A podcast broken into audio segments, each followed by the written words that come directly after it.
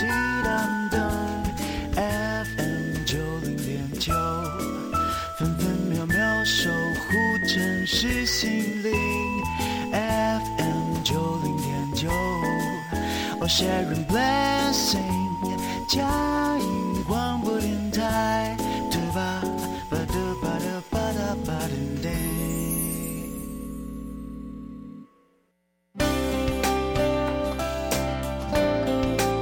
圣经上说，凡事谦虚、温柔、忍耐，用爱心互相宽容，用和平彼此联络。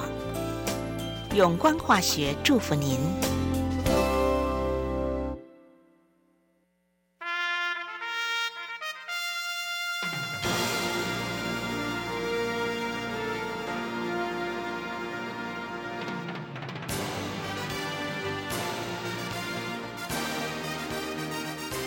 行万里路，越过千山万水，翱翔于资讯的国度。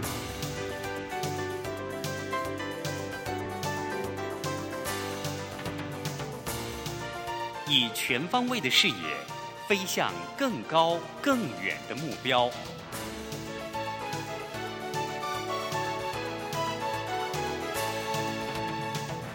展翅上腾。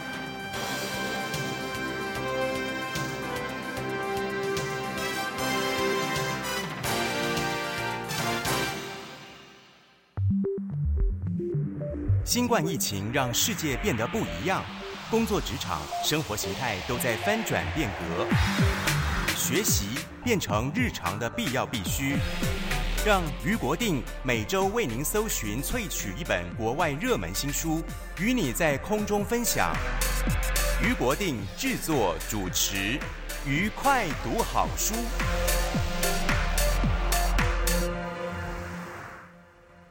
欢迎大家来到愉快读好书，我是俞国定。每个礼拜一的早上八点，我们在台北 FM 九零点九和桃园 FM 一零四点三，我们同步播出。欢迎大家，我们在空中相会。今天很高兴的，我们邀请到一位最近一位很重量级的作家，写了一本重量级的书，叫做《PSR 全方位问题分析与解决法》。的作者李良友老师来节目里面，老师早安，哎早安，哎于国定主持人久仰大名，然后这个愉快读好书跟数位转型学院都是非常非常叫好叫座的这个节目，非常啊，刚刚那段那刚刚那段是属于自入的内容，广告内容，呃，这为什么要讲说呃李老师呢是重量级人士？因为我年轻的时候曾经当过记者，我曾经在。一九八几年的时候，那是很古老时候，这个访问过老师。那老师那个时候就已经是武功很高强了，就是我们资通讯行业里面的一些呃这领领领导人物啊，很多搞不清楚的事情，我就去访问他，请教他，他就给我讲了很多。所以呢，在台湾的资通讯行业里面，几十年来，他一直都扮演了呃很重要的角色。他不管是在上市公司。呃，担任这个呃管理职、高阶主管之外，他还在这个呃，现在还当很多公司的顾问，当很多学校和单位的老师，同时他也是上市公司的总监事。现在，对，老师退休了吧？呃，是我退休了，哦、但是呃，退休之后退而不休，对，而且比以前更忙，呃、比以前更忙。现在他们在推动很多很多教育训练的。呃，那种课程呢，刚刚老师跟我们讲，我们就觉得啊，好棒好棒，就把那个经验丢出来。那李良友老师啊，呃，是我尊敬的老师，他最近出了这本书啊，《PSR 全方位的问题分析与解决法》这本书。那这本书其实是用系统的方式来告诉我们问题分析跟解决问题的这个方法，他用系统结构性的来告诉我们，所以这是一本重量级的书，因为我们。读过商学院，我们读过气管系之后，你就会发现，呃，我们在很多很多的地方学了很多很多的方法，学了很多很多的知识，很多很多的理论，但是呢，很少人把这些方法、这些理论系统的把它架构做起来，所以这就是这本书最厉害的地方。所以第一个要想问老师，老师你怎么会想到要写写这本书啊？是非常谢谢于国定博士啊，他本身也是管理的专家。那我写这本书是在疫情中哦，因为疫情中比较呃没不太方便可以出国啦、旅游啦，哦这些外外面的工作都是视讯啊。哦，那我在想说这段时间内做一些有意义的事，可能把我这个。四十九年了，将近五十年的这些呃工作经验都没有休止的这个经验，我们看到的自己研究，还有看到很多非常成功的企业家或者成功失败的这个晋升的观察哈，我就想把它写出来传承。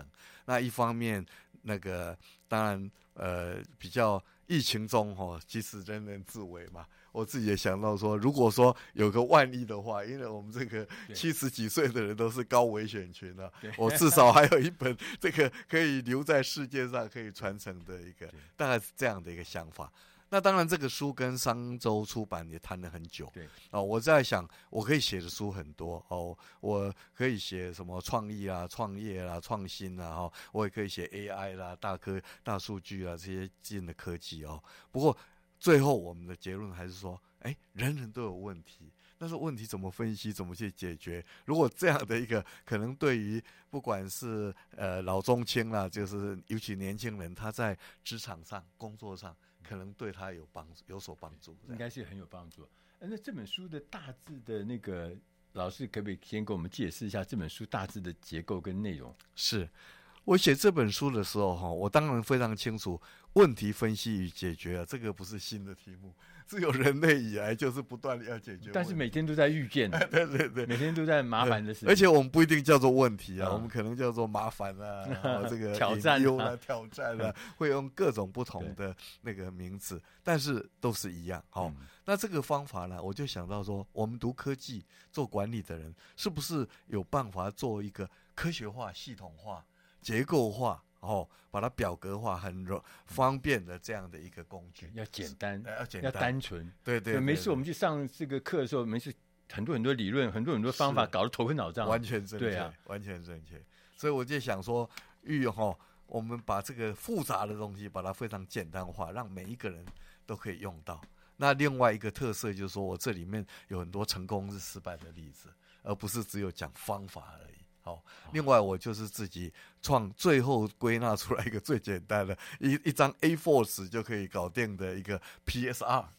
哦，哦，你就有一个方法，对，我有一个方法叫 PSR。这那是三个什么英文单字吗？我这个 PSR，P 代表 problem，大家知道了，problem。好，那 S 代表 solution，就是解决方案。解决方案。那 R 代表 result，最后解决。哦，那其实非常逻辑嘛，因为你有问题，找到解决方案，把它解决以后。呃，可能你身体康复了，嗯，哦，叫 recovery，对，对不对？或者是你重新再找到新的机会，嗯，创造新的商机，这个也是我这本书要讲的。对，其实为什么今天这本书特别有意思啊？是因为我们现在环境变化太快，尤其是大家都说环境在变化，没有错，但是因为尤其是 AI 来了以后，我们会发觉那个进步。变迁的速度啊，比以前加倍很多，所以说你自己内心呢，你会发觉挑战比以前多很多，而且很多一个挑战还没解决，后面第二个就来了，第二个还没解决，第三个就来了，哇，就像海浪一样，这样一波一波的涌上来。所以怎么样子给自己建立一个重要的问题分析跟解决方法，其实内在哈。比较有这个结构，要不然的话，你每天就跟着这个问题啊，问跟着挑战走来走去，绕来绕去，最后你就头昏脑胀。那我们这本书里面哈、啊，它有分这几个章节。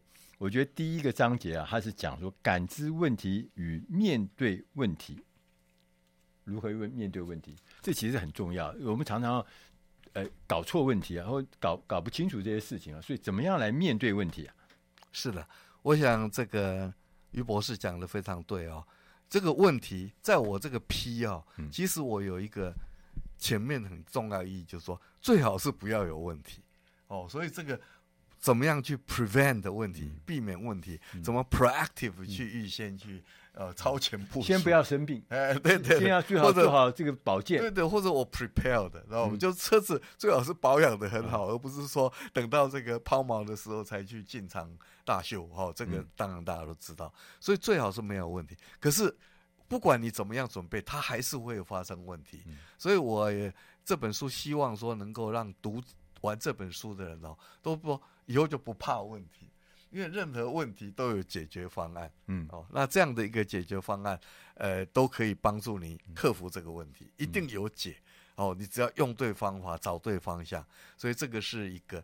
那另外一个是问题的认知，因为问题有很多，有的轻重缓急不一样，所以我有五个原则教大家说，问题有的可能是影响很大，有的有的小，可能有的很急，有的可能不急，有的是范围很大哦，有的。所以要先分类，先要分类，嘿，嗯，所以你把这个问题分类起来，好，另所以心理的准备也很重要，心理的建设，怎么样把这个问题分析？那问题的分析最主要就是根因了。问题事出必有因啊，所以因。要把那个原因，我们叫 root cause 的，或者有的叫根因，有的叫真因。那有时候你是找到假因的，比如说问题发现的时候，有些人马上就甩锅，或者是说归责别人，或者说哎都是谁的错，都是什么人做，那这样就失掉这个找到那个真正的原因的。所以这个我第一个，这个刚才这个章节主要是分析这个问题。对，所以老师的意思是说，呃，我们常常会碰到问题，碰到问题最重要的事情是找到那个背后的原因、成因，而不是去追究那个责任。我们就常常说，哎呀，这谁有谁的原因，谁的错啊？什么搞了半天，或者说我们看到这个问题呢，我们没有去从逻辑的角度去回想、去回推。到底是哪里出错？那这个才是最重要的，对不对？那我们因为这样子的关系呢，你找到真正的问题，你去面对问题，而不是去责备，不去去追责任，去干什么？而去找到问题，面对问题之后，我们才能够进入到第二阶段，怎么分析问题，然后接着。分析问题完后，怎么找到问题的解决方案？我们要进点音乐，下个单元我们再来跟李良友老师来谈一谈。那我们当我们能够面对问题，找到问题的因的时候，我们怎么来分析问题？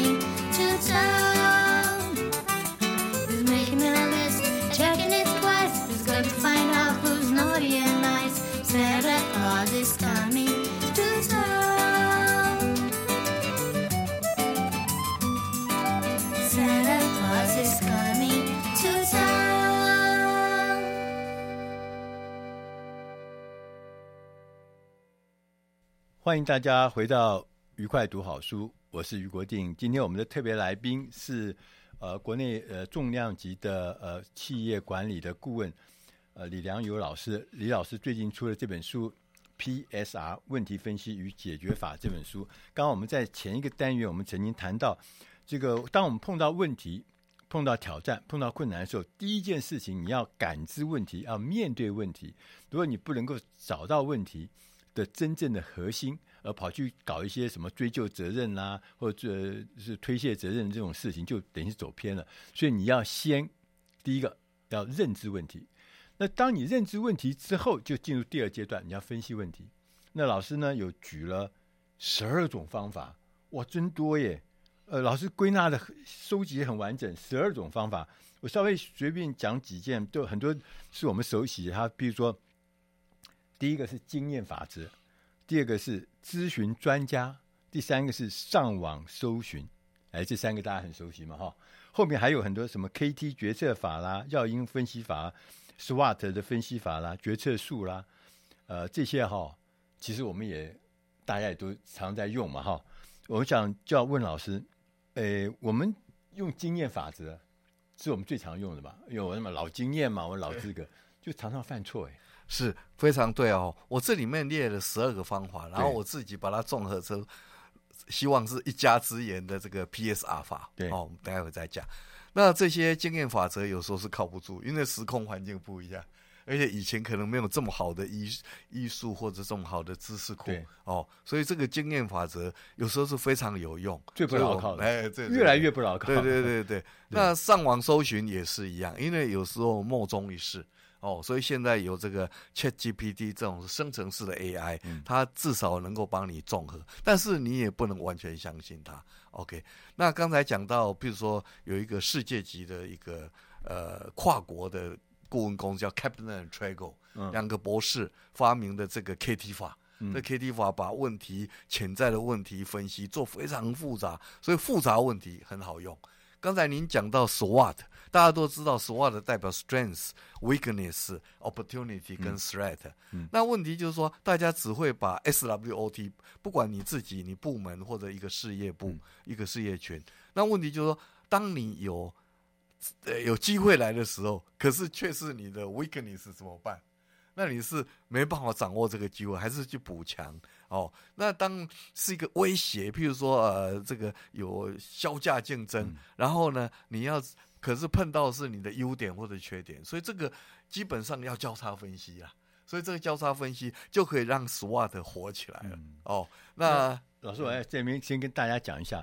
大家可能有的人知道 SWOT 是什么，嗯、有的人可能还不是那么熟悉啊。我要讲一下这个 SWOT，这是四个英文单字嘛，哈，对不对？老师，这个是，是 S 是什么？是啊，优、呃、优点、强项啊，强项。哎，W 是弱弱点、弱弱势啊。是。那 O 是机会 （opportunity） 哈，T 呢是威胁。是，所以有四样的事情。是是，你要分析的时候，就把这四样东西：什么是你的优势，什么是你的强项，什么是你的弱势，是你的弱点，什么是你的机会，什么是你的威胁。你要把这四个面向要把它先分清楚、切割。对对对。那老师刚刚讲一个很尴尬的事情，有的时候你会发现那个机会啊，刚好是在什么领域？刚好是在你弱点的领域里面，那不惨了吗？对。啊，那好像就看起来不是你应该做的事情啊。是，那所以在事业部，我们就会跟他讲说：好，你现在有机会，你告诉我说这个市场很大，但是这个呃你没有具备这样的一个长处，没有资源，他怎么办？没有能力，哦、对。所以这个时候当然还是有解法，譬如说他可以去诟病一个公司，哦，他可能是这方面的专长。譬如说很多公司都没有 AI 的，他可能可以去找一个新创公司，他就可能有这样子。哦，那当然，任何问题都有解。那你不不去玩，不去做这方面，避开你的弱项，对，focus 在你的长项，把它优化，把它最好。这当然这也是一种策略。哦，所以我这个书后面就有谈到三十六计啊，谈到我我新的一些策略的规划，都有这样的。所以说，这样看起来就是每一个问题其实都有方法来把它呃分析，对啊。老师，那你可不可以讲一点实例来听听看？就分析问题，我们遭遇的困难或者呃或者怎么样的转机呢？是的。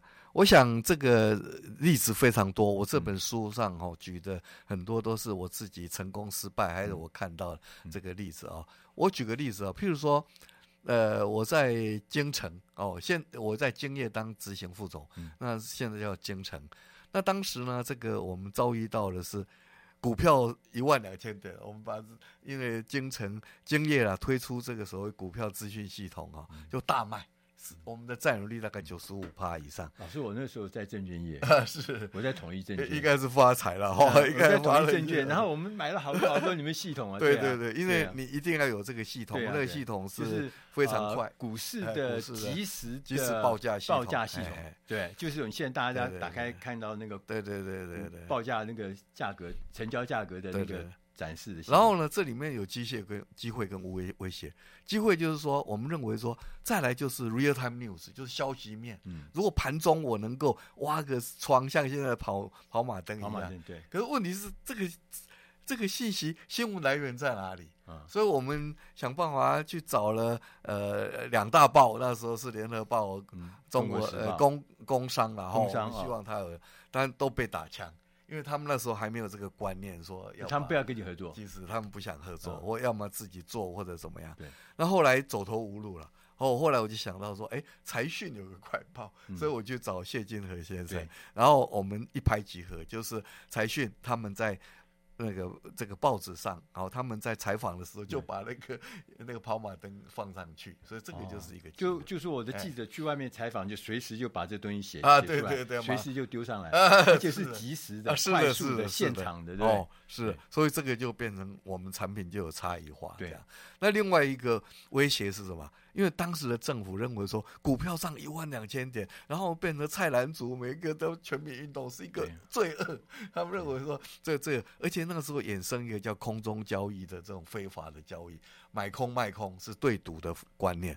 所以他们有人就跟我说啊，这个都是经验惹的祸。因为如果你的资讯没有这么厉害的话，大家就不会买这么多的电视墙啊什么这个。所以他就以著作权法来来修理我们，就来起诉我们。所以那个时候非常惨，那时候被断线啦、啊，那被起诉啦，要去调查局啦，这个好。那那个时候我也想到这个问题分析，那时候当然非常的焦虑，非常的恐惧啊。那后来的焦虑，我们怎么去解决这个问题？第一个，刚才讲的那个即时新闻，这是一个方法。那第二个呢，我们就想到说，哎，这个资讯并不是他的著作权啊，因为我们有加以分析啊，我们有加以。运算啊，最大最小加值了，而且这个不是马上就凑合成交，所以这个部分呢，就变成解决了这个诉讼的问题。那反过来呢，现在变成说把这个资讯能够更公开化、透明化、及时化。对，那我后来在这个问题都解决之后呢，也很荣幸就得到李国鼎的管理奖章哦。所以我想这也是把，就是我这本书一直要告诉大家说，碰到问题不要怕。哦，其实我们俞国定博士也是有非常好的这个问题解决跟哦创造机会，把它变成你的另外一个机会，那这个一定有的。像我们的实际上的案例哦，非常多的这样。嗯，像你看刚刚李良友老师他告诉我们，其实。问题其实很多问题是看起来是非常复杂、非常困难的。像刚刚讲的说，他在京业电脑做了一个股市的这个系统，一个一个每及时的一个呃接入系统哈，股价的接入系统，就竟然你看碰到第一个碰到这个新闻界的这个不愿意合作，所以它的这个来源会就变得少很多。那同时政府觉得，哎，你这个可能是助长这个股市炒作的这个机会，所以可能呢。是要用一个方法让你呢压制你一下，甚至压哎哎还甚至还告诉你，哎提出告诉有著作权的问题。其实这些事情，对我们做内容的人来讲，哇，这简直是核心的致命啊！就是说你的内容有问题，那我不是没得玩了吗？是，就你看当时看起来是这个公司就觉得吓死人了啊，这个内容有问题嘛，有著作权问题，大概就没搞头了。但是没有，他反而找到解决方案，变成什么？变成一个往上往下一个阶段的一个重要的力量，没错，一点没错，提高更高的境界。所以不但没有被那个危机哈打败，他还找到转机。对，所以对我们来讲，分析问题、面对问题不稀奇，分析问题比较重要。你分析的问题背后真正的重要的环节是什么，然后提出这个解决的方法。是，所以我们要进点音乐，我们下一个单元再来跟老师来聊一聊。那我们在这个碰到的这个呃问题跟提出解决方案的时候呢，在那个解决方案的发想，应该有很多有意思的方法。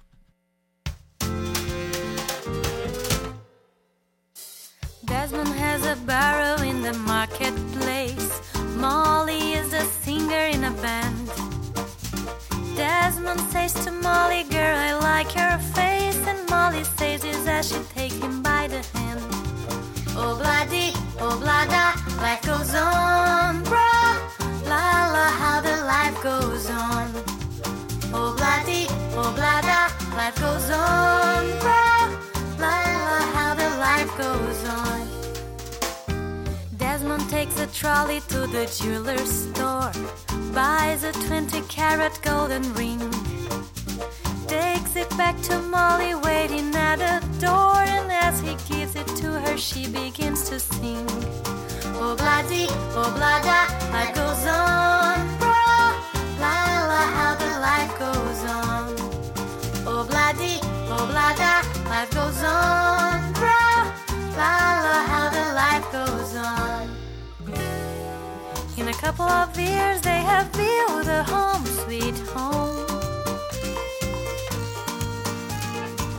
With a couple of kids running in the yard of Desmond and Molly Jones. Happy ever after in the marketplace. Desmond lets the children lend a hand. Molly stays at home and does her pretty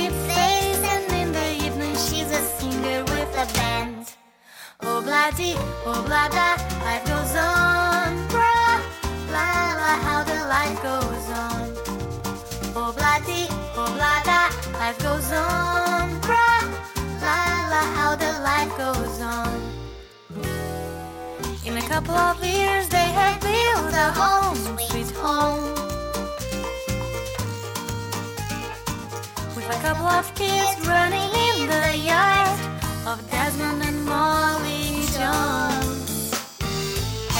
ever after in the marketplace. Molly lets the children lend a hand. Desmond stays at home and does his pretty face. And in the evening, she's a singer with the band. Oh, bloody, oh, blada, life goes on,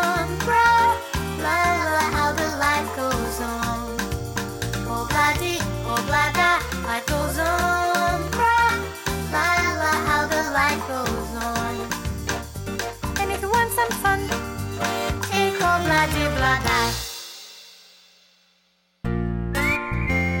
北 FM 九零点九佳音广播电台，桃园 FM 一零四点三 Go Go Radio，宜兰 FM 九零点三 Love Radio，这里是佳音 Love 联播网，精彩节目欢迎继续收听。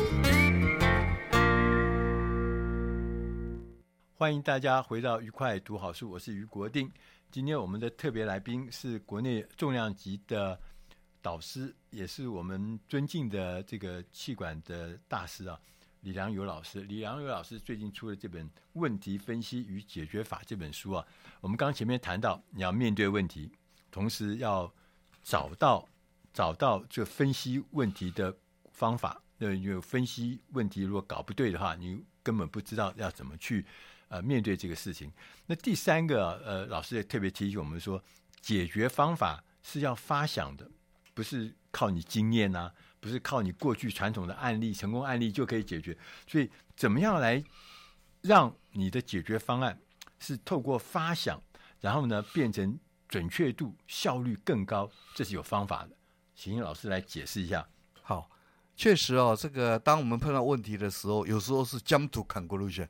马上就说哦，这个就怎么样？对对对对，马上开刀吗？这个不一定哦，这个不一定。我经验这么久了，一定是这样。是是是，所以这个避免无关哦。所以我们的方法大部分就是说，你想出各种方法，不要被某一种因素限制。嗯，所以我这里有教大家一般的所谓动脑会议，然后立激荡法啦，哈，或者是翠丝法，这个是发明那个发明专利的。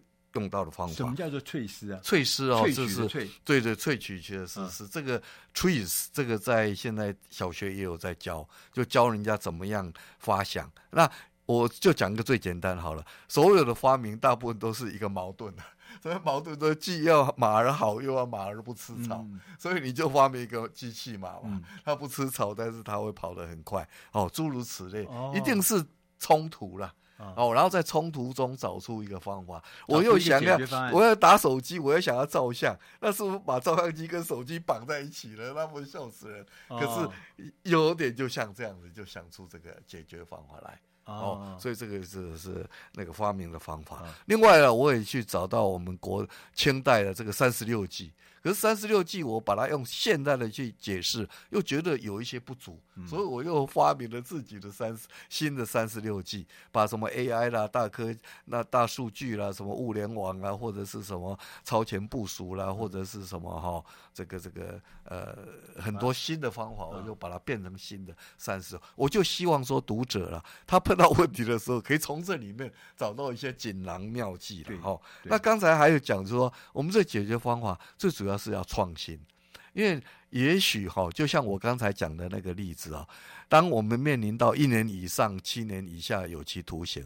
还有五十亿的那个罚罚款的时候呢，我们总刚讲的，你在京城资讯的时候，对对对，做那个股市的及时的报价系统。对，在电脑电脑屏幕上看那个报价系统，在那个年代就政府出面了，要告你们，说你们违反证券交易法，是还是违反那个什么智慧财产权？是没错，好可怕。所以这个还是到最后，我的经验就是还是有解，只是你刚刚开始方法用不对哦，开始可能你想要否认，对不对？哦，那实际上你没办法否认。然后后来呢，你想要这个说去去什么辩解？那我到时候也没有问题，所以我们找出一个一个创新的解决方法，我发觉这个是最有效的哦。所以在我的书里面也有讲到创新这些新思考，不要被旧的经验或者旧的方法所限制。就是说，你没有去面对那个他对你提出什么违反智慧财产权，或者说什么违反证交法的这些事情，他重新去解释。重新找一个创新的方法来解释这个根源，对不对？是差不多是这样。嗯、就是说，那个我我这个资讯哈，我没有违反著作权法，因为这个著作权我们是合法的改改制，嗯，所以这个改制的话就完全合法，嗯，所以突然间这些压力就突然间。嗯发生了，那我们也得到不起诉处分，对，所有事情都雨过天晴。哎，老师在这里面啊，就讲就是说，创新这件事情是解决方案最重要的一个核心嘛，哈，要创新，用新方法，用新的概念来解决问题，这个创新没有错。但是我们有看到很多的案例啊，譬如说柯达，柯达做相片的那柯达，他说柯达其实事实上是一个不停创新的公司，哎。他不断不断创新，而且投入很多很多的钱，很多很多人力物力在创新上面啊。那为什么他会失败？是的，我在书上提到两个这个高科技的公那个例子啊。对第一个，柯达是我们记忆中所有的这个回忆，或者是软那个彩色的软片照片什么这个，其实他也是发明这样发明这个软片的人哦。但是呢，嗯、你知道吗？他他们有一个工程师啊，是世界上第一个发明了所谓数位相机的人。嗯，可是当他们发明这个东西呈上去的时候，那董事会是一片，就是说完全没办法接受。他说：“如果你这个东西可以可以成真，那我们软片要卖给谁呢？我们就不需要软片了，对不对？”所以他不但好。不但打压，而且希望说不能跟别人讲。对。可是你知道吗？如果你自己不埋葬旧的自己，嗯、那别人就会来埋葬你啊，对，对不对？那你可以曾几何时，日本的那个数位相机就很少，那柯达也因为这样，他就是进入破产。哦、对。所以这个是很可怕。所以老老师，我稍微认识说，柯达这间公司，他在软片这个系统里面不断的创新，不断的认真，但他没想到。进来的不是竞争者，不是什么富士软片，不是不是不是什么呃其他的软片公司，进来是一个替代者。我用数位的方式来取代软片。是的，我拍照没有少，我拍照呢一点都没有少，但是我拍照的方法不管是呈现的方法、拍摄的技术，一直到储存，一直到传递，那是用数位的方法。那这个是提供一个完全不一样的嘛？以前我们照片还要洗啊，是要好几天以后才看到。现在我们用数位，马上就可以看到。是，然后我现在要丢给你，还要洗完以后再寄给你，对不对？这很麻烦，保存也很困难，对不对？现在我的手机里面有一万五千张的照片，那如果像是真的是照片时代，那一万五千张不是好大一个柜子来放吗？所以说，这个可怕的地方是，对，它是取代者，它不是竞争者。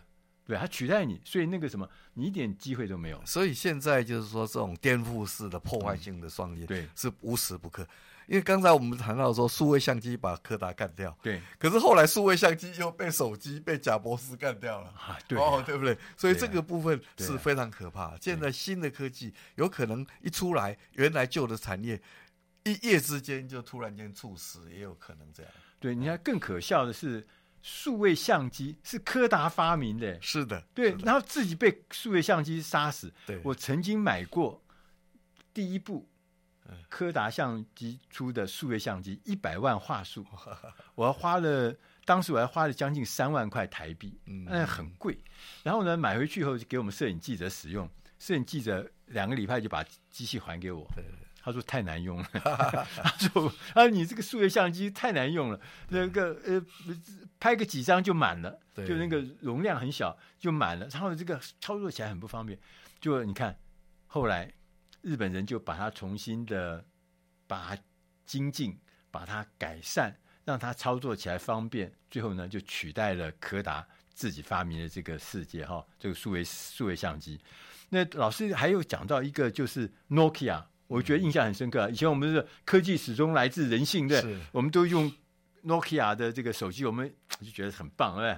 后来他怎么突然死掉了？对，我最喜欢 Nokia 的这个口号，大家都刚才主持人有讲到，其实他那个原文呢叫 Human Technology，并没有什么科技人性，但是那个香港的那个行销公司把它想到这个，所以历久不衰。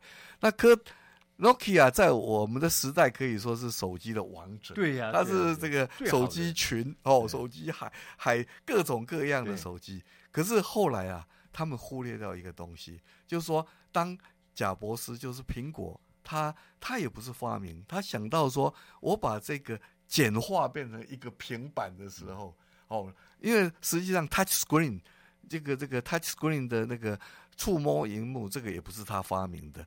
但是呢，手机更不是他发明，但是他出来一个最简单的东西，结果 Nokia 就由盛而衰，就变成也是公司也是非常辛苦。那在专利的斗争上，哈，他们就发现说，哎，那他们认为说，那个呃 Apple 这个不应该拿到什么专利，可是有人就讲说，你在 Apple 之的那个苹果的手机之前，有没有看过说都是平的？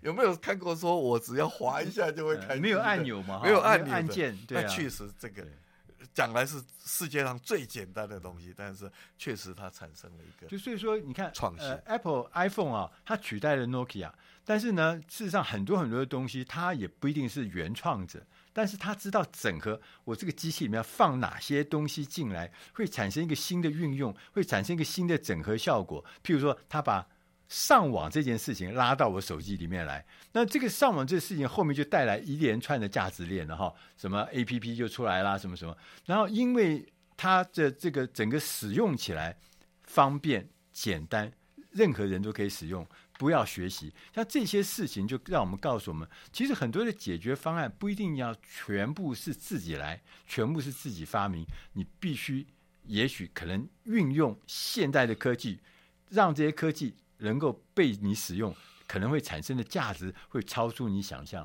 所以我们要进点音乐。下一个单元，我们再来跟老师来聊一聊他独创的 PSR 的方法，能够让我们大家如何用 PSR 的方法来解决问题，制造机会。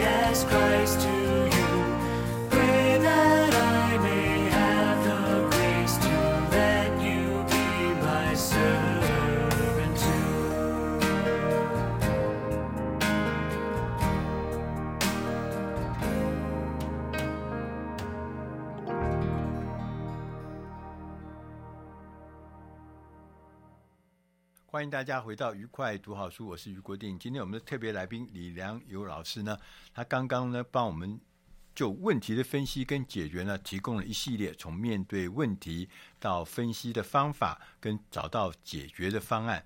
那老师在这几年啊，把他四十九年的工作经验啊、转化融合。创造了一个叫 PSR 的方法论，这也是老师最重要、最核心、最关键的这个心得啊心血。老师，什么是 PSR？好，那个 PSR 哦，P 代表问题，哦，当然它也代表我要预先未雨绸缪啊，能够 prevent，嗯，哦，或者是 preparation，对，你要有所准备，对，哦，那呃事先去布局，但是。问题发生的时候呢，嗯、就找用分析的方法来找出真正的原因、根因哦。因为就是说，呃，脚痛不一定是脚的问题嘛，可能是头的问题嘛，哦，所以这个很多的根因是必须要。这个不预设立场，然后去找出来，那分析了这个问题的原因以后，就你就会跑出很多的解决方案。嗯、那解决方案有各种评估的方法，对，你可以分析利弊得失啊，或者分析说整个的持有成本是怎么样，或者风险的评估哦，还有这个未来的效益等等。老师，能不能讲点例子给我们听听？是，那我想这个分析啊、哦，就是说我碰过一个。最厉害的例子就是说，他有晕眩的问题，哦，晕眩，可是对对，他找遍了名医，从头找到脚都找不出原因。可是后来终于啊，经过了几，应该是好几年以后，才有一个医生跟他讲说，哦，因为你是对牛奶过敏，所以会产生这个问题。哦，所以这个是很特别，是一杯牛奶，对对对对对啊。那实际上我们在工厂碰到更多，因为工厂不管是再大的工厂。或者一般的中小企业都会有良率的问题、品质的问题、产能的问题嘛？那问题是说，那怎么样造成不良？我怎么样能够避免这个不良品或者品质良率要做到世界第一？那这个时候我们就要去找出原因。机台的故障，它跟人一样，它要健康。健康的检查，我要怎么样去避免机台故障？那有时候会发现说很大的问题了，说不定是一个很小的原因，譬如说润滑油的那个管路啊没有清好，嗯、所以你的机器润滑。对，跟我们人其实是一样的道理哦。所以你避免那个根因的话，找出这个真正的原因，不是假因哦，不是说推诿卸责的这种假因，那这是你永远找不到解决方法。对，这个就是这样。这样老师，我这样讲到这边，我就想起一个很有名的例子，是就是美国太空梭。是大家记不记得，在十几年、二十年前啊，太空梭飞到天上去，是就在。空中五十几秒的时候就爆炸，对，整个太空梭爆炸。大家知道，太空梭是当时代表这个我们人类这个在太空技术里面一个很重要的成果。NASA 这个美国 NASA 在太空总署花了很大的人力物力去做太空梭，那太空梭也表现的很棒。就大家都没有想到，它为什么会升空到天上没多久就爆炸，当着大家的面爆炸，对大家来讲是太大的震惊。就后来研究结果。只是因为有一件事情，就是他们的那个喷射引擎的燃料箱的旁边有一个橡胶的环圈，因为天气太冷，所以呢有一点收缩，收缩以后就闭锁不完全，就漏出来一些燃料，然后就这么小一个橡皮圈出状况，就造成整个爆炸。那意思是什么？就是说，也许可能从老师的角度来看，就是说。这代表是什么意思？就是我们怎么去预防这样的事情的发生？跟我们看到问题，他其实他们呃在发射之前有看到这个橡皮圈的问题，有工程师也提出来这可能会怎么样，但是那个决策权决策层啊认为这是太小的问题，没什么问题，就让它发射。所以那像这样子的话，就是说我们也看到问题，但是不重视啊，是。就带来灾难。您刚刚讲那个例子，我也确实有在那个航空博物馆看到那个全的那个尸体。对，我们真的很难想象这么小一个东西。那现在更复杂了，现在的航太航空啊，这种的话，很可能是硬体都没有问题，可能是软体的问题。哦，所以这个时候是一个城市，只要有个 bug，有个臭虫，嗯、搞不好就造成很大原因。对对对。所以在我的 PSR 的方法是这样，这个 solution 你一定要有所评估，而且有所去验证。我们叫 prove the concept。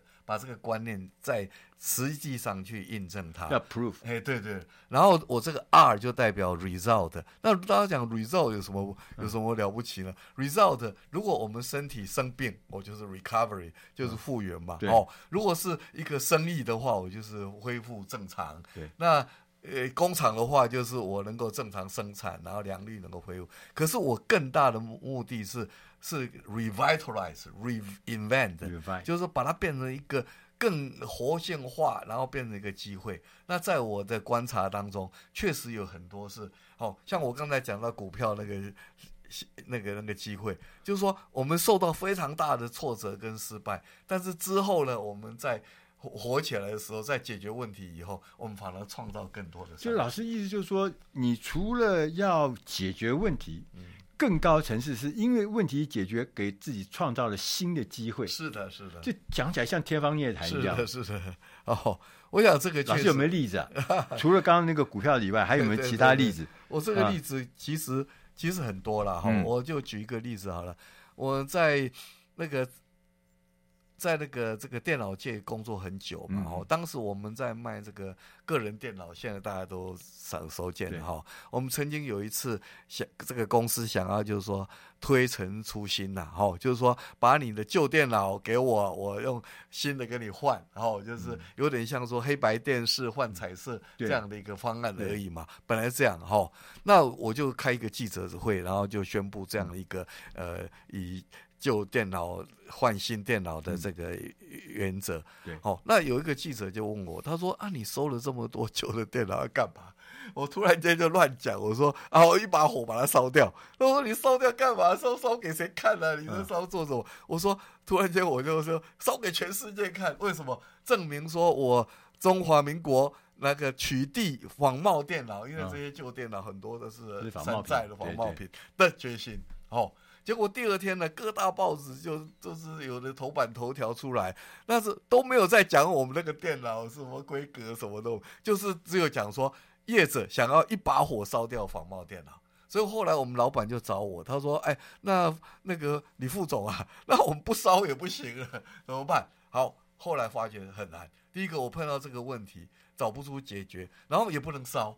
后来很简单，我们就是花了六万块，找了一个压路机，就把它压过去。哦，所以这个压路压压路机来碾销，我们叫销毁销毁仿冒电脑，而不需要造成环保问题，这个就解决了这个问题。结果有三十几个国家的这个记者来报道，对我们国家形象，那我只花了六万块，对产品商量好，所以这个算是我认为有一个给我一个信念，就是说你只要好好去想，嗯、一定有说这种有效的方法，嗯、消极的解决您的问题，解决你的困扰或者隐忧。积极的话呢，可能创造很多机会，整个提升了这个境界，yes, 对不对？Yes. 我们对于仿冒电脑，哎呀，我们是有责任，我们有社会责任的。我们作为一个电脑业者来讲，我们你看，花大资本，这个展现决心，是的，大家对你的公司就会觉得哇，这家公司真是正派，真好。对我们最后还有一点点时间，老师，你可不可以给我们做一个结论，就是问题分析与解决法？是，好。我这个结论这样哈，在讲结论之前，我要提借一个时间讲，就是说有人看这个书，他说：“哎，那你这个问题分析与解决，这个很多。”本科很多人那个硕士班都有在教，啊，EMBA 有在教啊。哦，你这有什么特别呢？我想一个是很多我近身观察的这些实例，嗯、还有自己亲身体会的成功失败例子。另外来讲呢，我把新方法放进来了，新的方法，哦，新的方法。譬如说，现在有 AI 科技，那你以前这个去盯着这个作业员有没有包装错误，或者质检，或者产品呢？对，那个方法就可以 AI 就机器学习。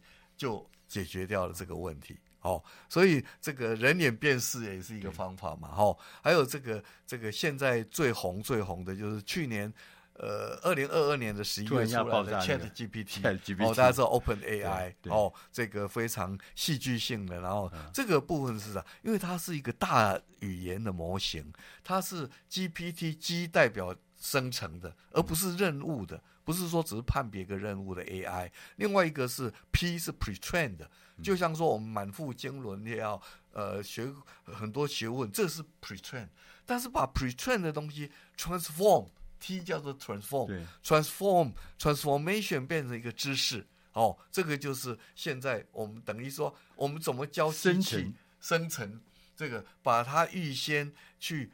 阅读海量的资料，读遍全世界所有的呃法律的判例或者条文，所有的医学的这个相关的，他就变成一个最这个博学的人，然后把这个部分整个在，然后所以这个是我希望这本书有一个创新的，用新的科技，哦，科学化、系统化、结构化，然后最简单的表格化的方法来。今天非常谢谢李良友老师到我们节目里面来告诉我们。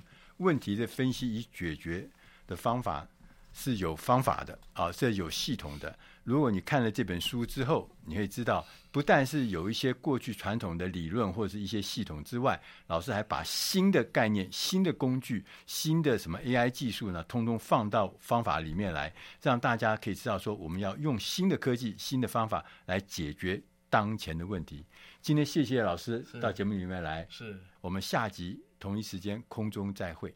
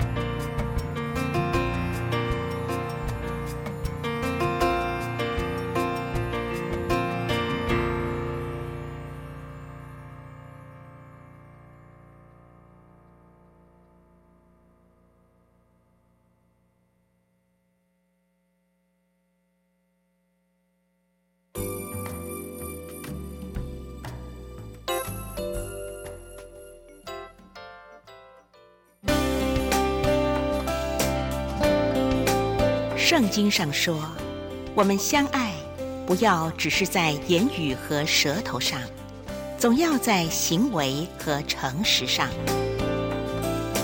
永光化学祝福您。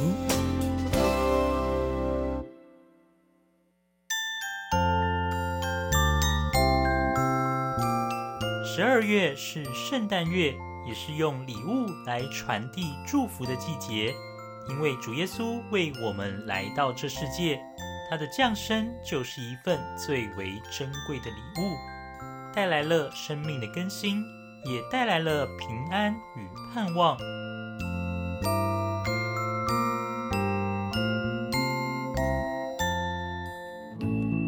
佳音 Love 联播网也愿成为守护您心灵的一份礼物，一年三百六十五天，学习耶稣的榜样，随时陪伴着您。或许是一首歌曲，一个小故事，一句轻声的安慰，一句真理的提醒。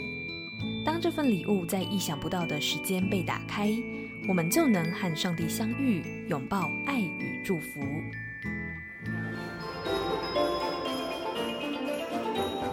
礼物不能握在手里，礼物要能分享与传递。在十二月这特别的日子里，邀请您成为佳音勇士，以实际行动支持佳音乐联播网，送出这份爱的礼物，使更多的人能听到福音，让彷徨的生命能得到救赎。支持佳音奉献专线零二二三六九九零五零。分机七零零，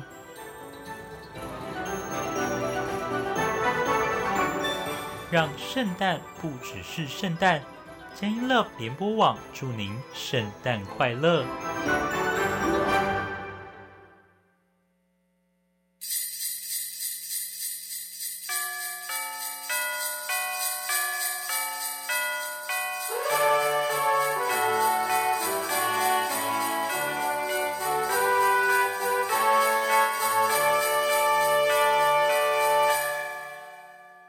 现在时间上午九点整。